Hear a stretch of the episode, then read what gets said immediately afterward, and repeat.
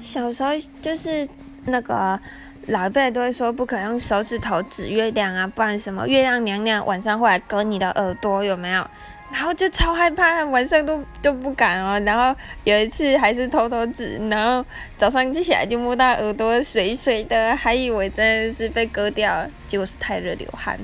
笑死了。